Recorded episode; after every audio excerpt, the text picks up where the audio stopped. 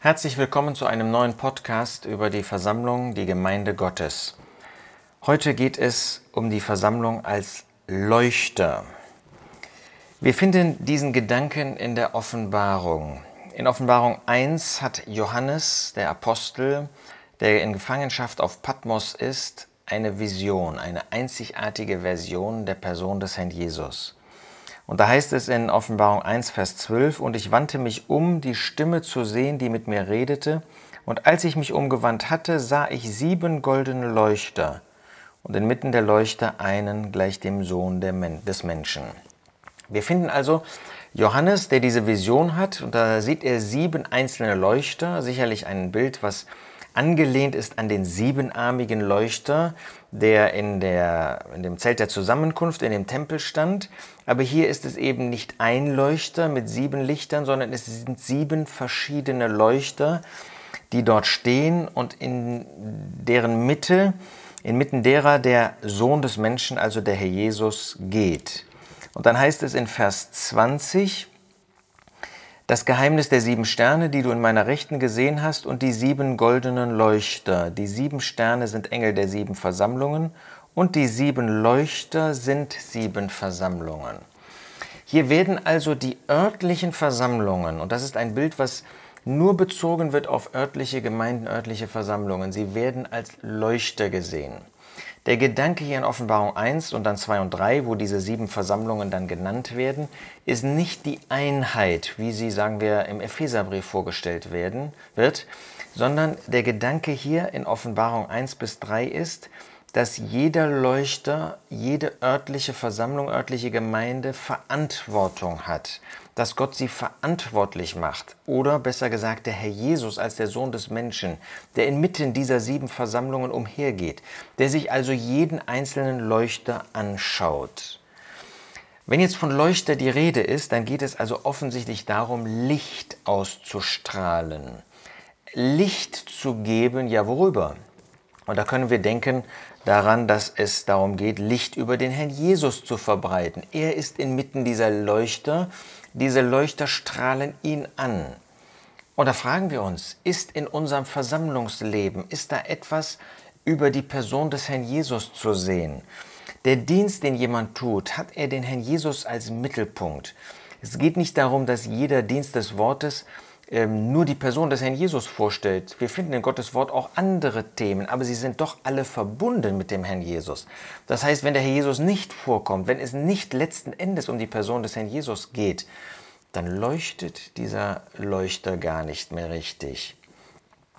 Leuchten, Licht ausstrahlen auch über das Wort Gottes. Ist es das Wort, das gepredigt wird oder sind es menschliche Gedanken, sind es menschliche Erfahrungen, sind es menschliche Gedankengebäude, sind es philosophische Überlegungen, ja, manche, ähm, manche Mails, die man bekommt, manche ähm, Berichte, die sind mehr philosophisch gefärbt, als dass sie über das Wort Gottes reden, als dass sie das Wort Gottes als Ausgangspunkt haben, als dass sie das Wort Gottes erklären. Gibt es Licht über das Wort Gottes in den örtlichen Gemeinden? Lernen wir etwas über Gott und den Menschen kennen. Ja, das Licht strahlt aus und zeigt die Herrlichkeit Gottes. In Offenbarung 21 finden wir, dass die Versammlung die Herrlichkeit Gottes hatte.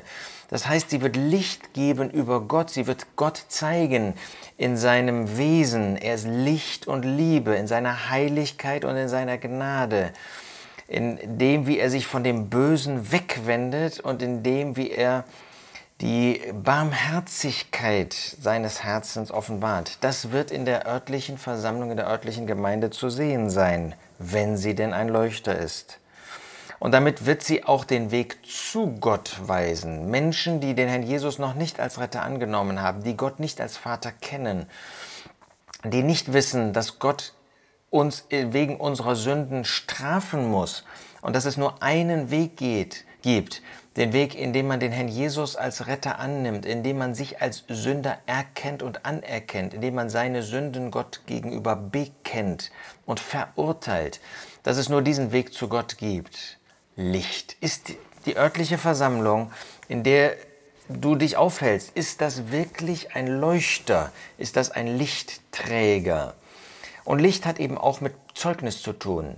ist es eine örtliche Versammlung, die noch Zeugnis ablegt, die bezeugt, wer der Herr Jesus ist, die ein echter Zeuge für den Herrn Jesus sein kann.